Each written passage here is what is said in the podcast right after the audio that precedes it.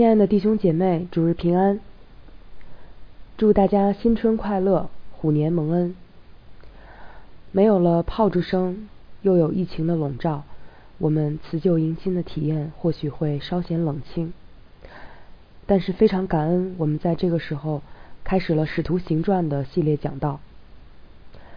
两周前，园林牧师为我们拉开了这卷书的序幕，让我们一瞥圣灵时代的。波澜壮阔，就像小白牧师上周所分享的，圣灵降临并运行的时代，是救恩历史的一个新阶段，开启了教会时代。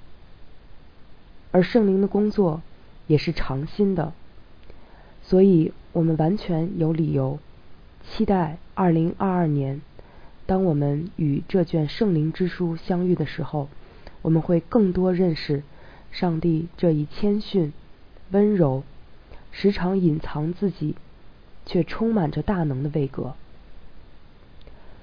若非圣灵工作，我们何以体会天赋张开双臂拥抱我们这些浪子的心？若非圣灵工作，我们又如何明白主耶稣在十字架上为我们这些罪人舍命的爱？二零二二年。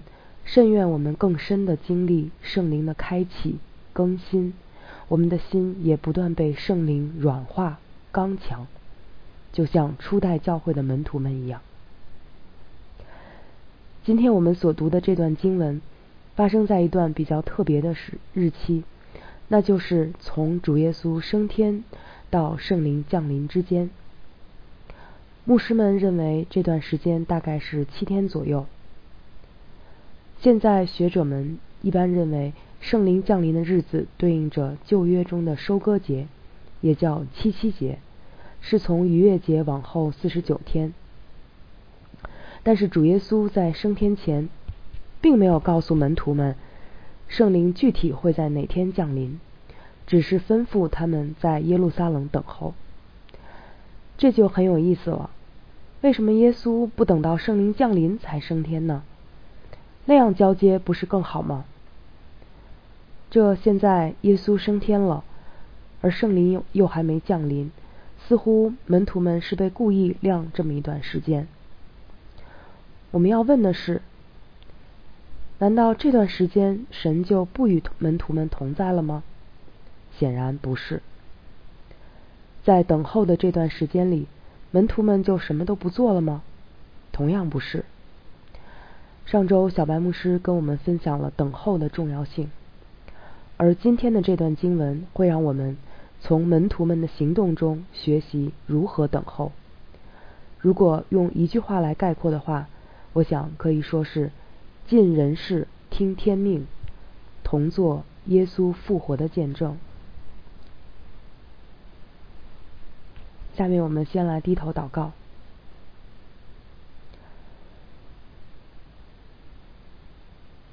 慈爱的天父，感谢你在这嗯虎年的年初再次召集我们，让我们可以来聆听啊你的话语。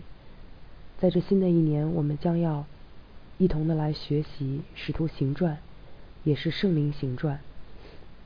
恳求圣灵你亲自的啊向我们启示你自己，求你来更新我们的心思意念，让我们更加的。明白神的心意，也让我们更加的知道如何来为复活的耶稣做见证。听我们这样的祷告，带领下面的时间，奉主耶稣基督的名求，阿门。门徒们从橄榄山回到耶路撒冷之后，主要就做了一件事，那就是补选使徒。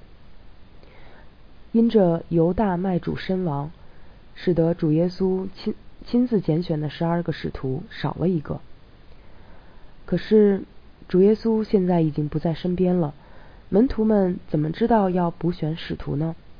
而且要补选谁呢？我们来看一下经文，有一座山，名叫橄榄山，离耶路撒冷不远，约有安息日可走的路程。当下。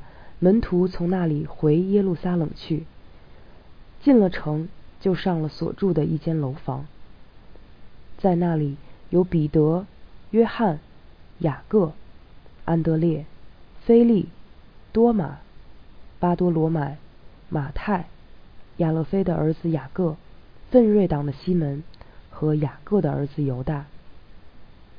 这些人同着几个妇人和耶稣的母亲玛利亚，并耶稣的弟兄，都同心合意的横切祷告。真没想到，耶稣升天之后，关于门徒们的继续，首先会提到一座山——橄榄山。下面我再给大家读一处经文。那时，耶稣出去上山祷告，整夜祷告神。到了天亮，叫他的门徒来，就从他们中间挑选十二个人，称他们为使徒。这十二个人有西门，耶稣又给他起名叫彼得，还有他兄弟安德烈，又有雅各和约翰，菲利和巴多罗买，马太和多马，亚勒菲的儿子雅各和奋锐党的西门，雅各的儿子犹大。和卖主的加略人犹大。这段经文是路加福音六章十二到十六节。当时耶稣上去祷告的山，很有可能就是橄榄山。耶稣当时是上山去祷告，而门徒们现在是下山来祷告。耶稣借着整夜在山上祷告，从门徒们当中挑选出十二个人来，赋予他们使徒的职分。而现在，这十一个门徒即将借着横切的祷告，将那空缺的一位使徒补选出来。我们把两段经文放在一起听，就会发现，路加其实是在表达当初耶稣在世时所做的事情，现在门徒们也效法他的榜样，做着同样的事了。在路加福音这段经文的后面一段说。耶稣和他们下了山，站在一块平地上，同站的有许多门徒，又有许多百姓，从犹太全地和耶耶路撒冷，并推罗、西顿的海边来，都要听他讲道，又指望医治他们的病。还有被污鬼缠磨的，也得了医治，众人都想要摸他，因为。有能力从他身上发出来，医好了他们。路加福音六章十七到十九节。而我们在使徒行传接下来的篇篇章里，将要看到使徒和门徒们身上带着同样的能力，行出同样的神迹，甚至做了更大的事，将福音广传于外邦人中间。大家还记得耶稣被卖前门徒们的反应吗？我们再来听另一段经文。耶稣出来，照常往橄榄山去，门徒也跟随他。到了那地方，就对他们说：“你们要祷告，免得入了迷惑。”于是离开他们，约有扔一块石头那么远，跪下来祷告。祷告完了，就起来到门徒那里，见他们因为忧愁都睡着了，就对他们说：“你们为什么睡觉呢？起来祷告，免得入了迷惑。”有一座山，名叫橄榄山。原来这是如此熟悉的一座山，是耶稣常常上去祷告的山。是门徒们在他被卖前与他同在的山，也是耶稣升天之前最后向门徒们显现的山。真不知道门徒们下山的时候心情是怎样的。也许他们会想：要是我们那时没有睡着，而是起来跟主一起祷告，该多好。之前他们因为忧愁而睡着，而现在他们竟然聚在一起，同心合意的横切祷告。横切祷告只在圣经中出现过两次，这里是第一次。使徒们是如何经历到这种生命之翻转的呢？一方面，复活的主四十天之久向他们显现，对他们讲道，以复活的生命来继续牧养他们。与此同时，那感动耶稣的圣灵，现在岂不也正感动着这些使徒们吗？如果我们通读路加福音和使徒行传的话，就会发现里面非常多次提到祷告，而祷告恰恰是圣灵在隐秘处工作的外显。这是路加在路加福音和使徒行传一以贯之凸显的。从橄榄山到耶路撒冷，路加将传承的脉络清晰的刻画了出来。耶稣祷告，如今使徒们也祷告祷告。耶稣身上有圣灵的引导和能力，如今使徒们身上也有圣灵的引导和能力。耶稣赋予十二使徒职分，如今使徒们也要补选那空缺的一份。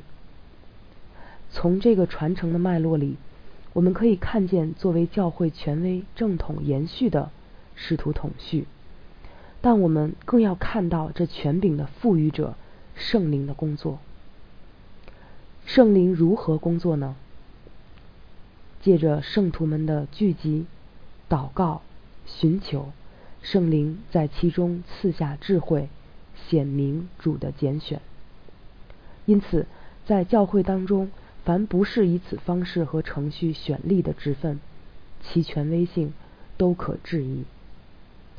下面我们来看使徒们具体是如何补选使徒的。当使徒们同着几个妇人和耶稣的马母亲玛利亚，并耶稣的弟兄，也就是与主关系最密切的一些门徒们，都同心合意的横切祷告完之后，彼得就在一个约有一百二十人的聚会上开始讲道。他说：“弟兄们。”圣灵借着大卫的口，在圣经上预言领人捉拿耶稣的犹大，这话是必须应验的，因为诗篇上写着说：“愿他的住处变为荒场，无人在内居住。”又说：“愿别人得他的职分。”所以，主耶稣在我们中间始终出入的时候，就是从约约翰时期起。直到主离开我们被接上升的日子为止，必须从那常与我们作伴的人中立一位与我们同作耶稣复活的见证。彼得代表使徒们提议补选使徒的依据是圣经，同心合意横切祷告带来的结果是对神的话语更加明白。对神的心意更加明了，并且在此基础上得出一个具体的策略。他们在补选使徒这件事的策略，就是要从完整的见证了耶稣在地上服侍始末的门徒当中选立出一位，与他们同做耶稣复活的见证。从这个策略中，我们看到这么两件事：首先，使徒们已经明白了。此后，他们要在地上做的工作，是为耶稣做见证，而不是寻求以色列国的复兴。因此，从这个领受出发，他们定出了一个补选使徒的标准：为耶稣做见证，最合适的人选，莫过于亲眼见证了耶稣从受洗到受死、复活、升天这全部过程的门徒。这样。他们选举使徒候选人就有了一个客观的标准，而不是某一个人出于自己的喜好和私心做出的选择。记得当年我们要选长老和执事的时候，大家事先花了相当一段时间来祷告。我印象特别深的是，每次天明牧师带领为此事的祷告时，都勉励大家。要放下自己。现在回头看，那个时候我对放下自己的理解可能是模模糊糊的，但是当时还是很认真的，按着牧师的提醒和自己的理解，努力的放下自己，来为此祷告。今天回想这句话，我想牧师是劝勉我们，祷告时不要照着自己的意思，乃是照着神的意思。使徒们按着那个标准，最后选出了两个人来，因为两个人都符合要求。这样一来，就多出了一个人，那怎么办呢？按着旧约的先例，他们采用了摇签的方式。摇签之前，他们又祷告说：“主啊，你知道万人的心，求你从这两个人中指明你所拣选的是谁，叫他得这使徒的职分啊位分。这位分犹大已经丢弃，往自己的地方去了。最后，他们摇出的是马提亚，马提亚就成为了。”补选上的第十二位使徒，与其他十一位使徒一同领受职分，列在使徒的序列当中。从补选使徒的过程和结果，我们都可以看到使徒们是如何尽人事、听天命的。他们现在学到了自己所要尽的本分，是同那爱住的圣徒聚在一起祷告，明白神的话语。寻求主的旨意，传讲真道。而姚谦的做法和之前的祷告显出，他们愿意把结果交托给主，因为主知道万人的心。同时，他们也给圣灵的工作留出了空间。上周小白牧师提到。能清楚知道并把握神的时候，是人生极大的智慧。换句话说，就是一个人总是能在一个恰当的时间点上做该做并且是对的事情。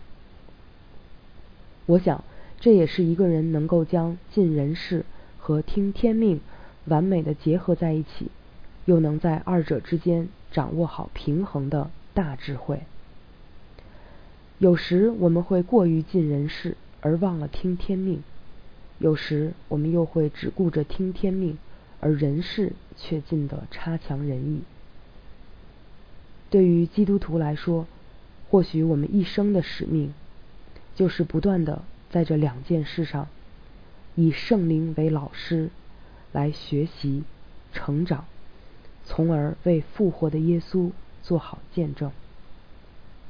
还有一点值得我们思想的是，卖主的犹大不也是耶稣亲自选立的十二使徒之一吗？可他最后下场却极为悲惨。这是说主选错了吗？显然不是，而是他故意为之。这当然让我们感到有些难以理解、困惑，甚至愤怒。这个结果可能会让人灰心、寒心、犬儒，甚至冷漠。可是，当听到使徒们祷告说：“主啊，你知道万人的心。”我们似乎这时才更多明白一点交托的含义。他们没说：“主啊，你看你选了一个，最后成那样了，还不如不选。”或者：“主啊。”我觉得我看人特别准，要不这回就让我来选吧，准能选好。没有，使徒们既没有盲目的自以为是，也没有冷淡放弃爱谁谁，他们还是全然信靠主的拣拣选，全然相信老头子做事总不会错，因为他们现在真知道耶稣是谁。耶稣是永生神的儿子，复活的救主。他知道万人的心，他也知道父神的心。那么，面对让我们费解、困惑，甚至愤怒的事情，我们也要慢慢学着说：“主啊，你都知道，我相信你的安排。”这并不容易，可以说很痛苦。但就是在这个过程中，我们有罪的自我死去，复活的耶稣在我们心里成型。从这个意义上讲，使徒们并没有因为犹大跌倒到卖主的地步，自己没有，而高看自己，轻看犹大。人不过是人，都是一样。彼得自己还三次不认主呢。因此，使徒们并没有寄希望于某个人身上，而是彻底全然交托于知晓万人万事的主耶稣，由他拣选。在这次补选使徒之后，马提亚的名字再没有出现过，还有其他几位使徒的名字也没有怎么出现过。后来在《使徒行传》中成为主角的，反倒是一位亲自被主拣选、名叫保罗的人。这是说使徒们补选的人不对，被主耶稣 diss 了吗？不是的。对于认定了十二使徒序列的人来说，有人会说是使徒们选错了。第十二位使徒分明应该是保罗，而不那么执着于十二这个数字的人会说，新约时代总共有十三位使徒，因为以色列的十二个支派有时候也会变成十三个呀。因为约瑟的两个儿子后来也分为以法莲和马拿西两个支派。我倾向于不在数字这件事上过于纠结。对于这件事，我的看法依然是尽人事，听天命。用更属灵的话来说，就是神的意念高过人的意念，神的道路高过人的道路。人所要做的，就是在自己所能感知、领悟的层面尽自己的本分，而神的作为是无论如何。不会局限于人的制度、策略，甚至是使徒统序。上帝既然能从石头里生出亚伯拉罕的子孙来，能将外邦人这棵野葡萄树嫁接到原本的葡萄树上，能让福音在无神论的国家遍地开花，又有什么制度是不能被他推翻、修改、重建的呢？神是做新事的神。只有我们是需要不断被圣灵更新，才能跟上神做新事的脚步。唯独有一点永不改变，那就是神要他的子民同心合意，从心合一。在圣灵以可见的、令人生畏的方式普遍降在信他的人身上之前，在教会这个概念真正的建立起来之前。使徒们已经靠着圣灵开展了一项施工。诚然，补选使徒对于职分的承接、教会的建立都很重要，但是更重要的是众圣徒聚集在一起，同心合意的横切祷告，同做耶稣复活的见证。基督信仰从来都不是个人性的，哪怕是我们个人跟神的关系。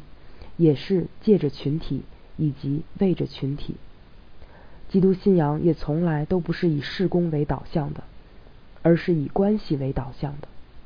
只有圣灵带出的祷告，才能生发出心里的合一，从而见证复活的基督。愿我们在这新的一年，在我们借着《使徒行传》这卷书。的讲解，我们的生命也都能被圣灵大大的充满、更新、翻转。